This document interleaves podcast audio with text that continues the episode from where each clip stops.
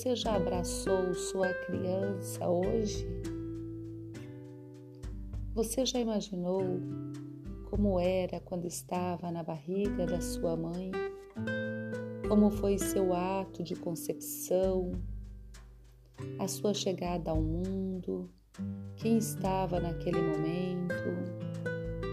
Quem te abraçou pela primeira vez? E o primeiro sorriso? Para quem foi? E o primeiro brinquedo, a primeira papinha?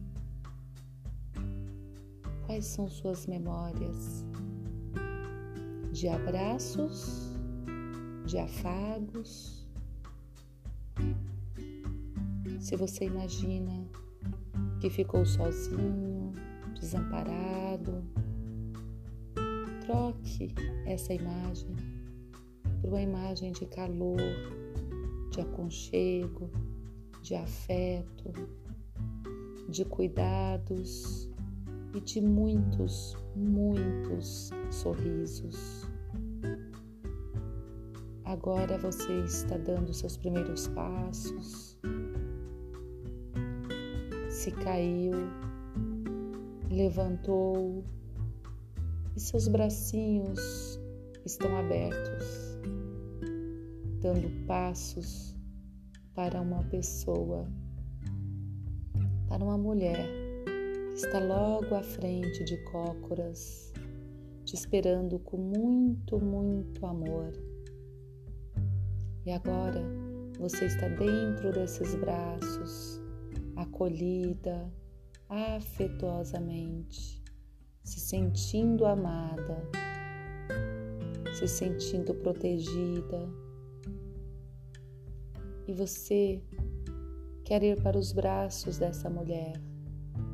E ela te pega, você deita nos ombros dela, fecha os olhinhos e sente esse calor de proteção, de amor, de carinho.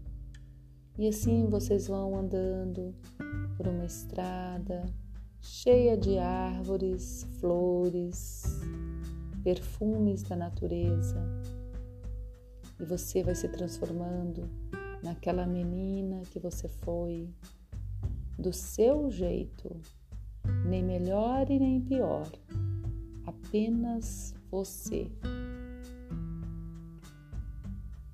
Ao invés de ficar no canto, se sentindo pequena, menos, você anda de cabeça ereta, de espinha ereta, olhando para frente, se olhando e se vendo lá no futuro, sendo a profissional que você viria a ser.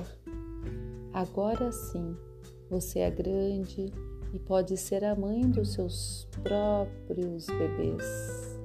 Você não é mais criança, você agora cuida de crianças seja como mãe dessas crianças, ou uma cuidadora, uma professora, uma amiga.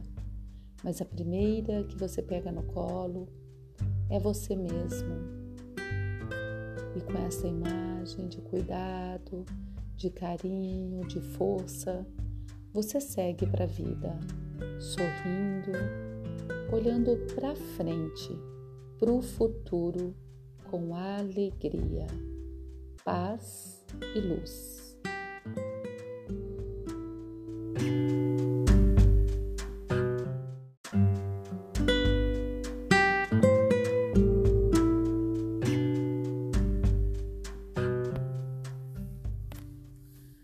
Dicas de Confúcio, filósofo chinês, para viver melhor. Fonte Nova Acrópole Brasil. Respeito a reverência em relação ao que é superior, assumindo uma postura de humildade e delicadeza para reconhecer o que há de nobre em cada pessoa ou ser. Preservar a individualidade. Cada um tem sua natureza e por isso precisa de seu espaço para cultivar a vida interior e poder estar só para poder conviver e estar bem com os demais, precisamos trabalhar a dignidade e valor próprios, o que nos torna fortes por dentro. Desta forma, nos tornamos flexíveis porque sabemos quem somos. Conhecer o ser humano. Observando as pessoas em suas ações, podemos conhecê-las e saber que as pessoas são o que são, sem a projeção de nossas expectativas. Há que se ter coragem de conhecer a si mesmo e saber quem somos com nossas limitações, virtudes e possibilidades.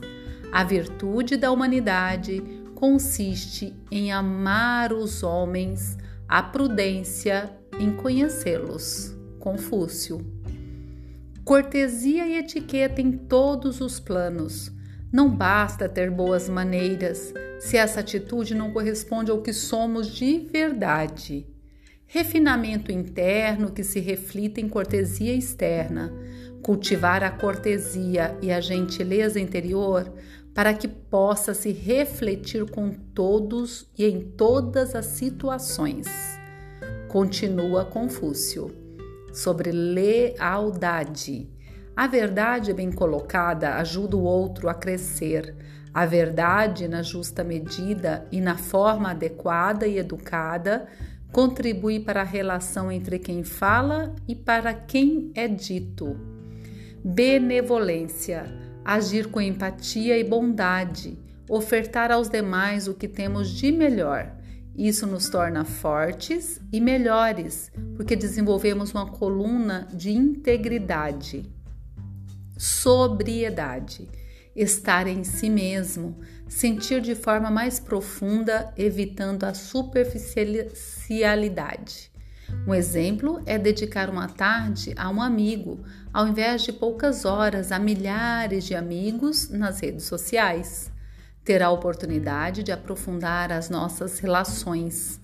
O ser humano que governa a si mesmo encontra seu ponto alto e se conecta com o que tem de mais elevado e profundo, sendo capaz de harmonizar com os demais, porque compreende a vida e a natureza humana. Essa é a nobreza da convivência. Qual destes é o mais presente na sua vida? Escola de Filosofia Nova Acrópole.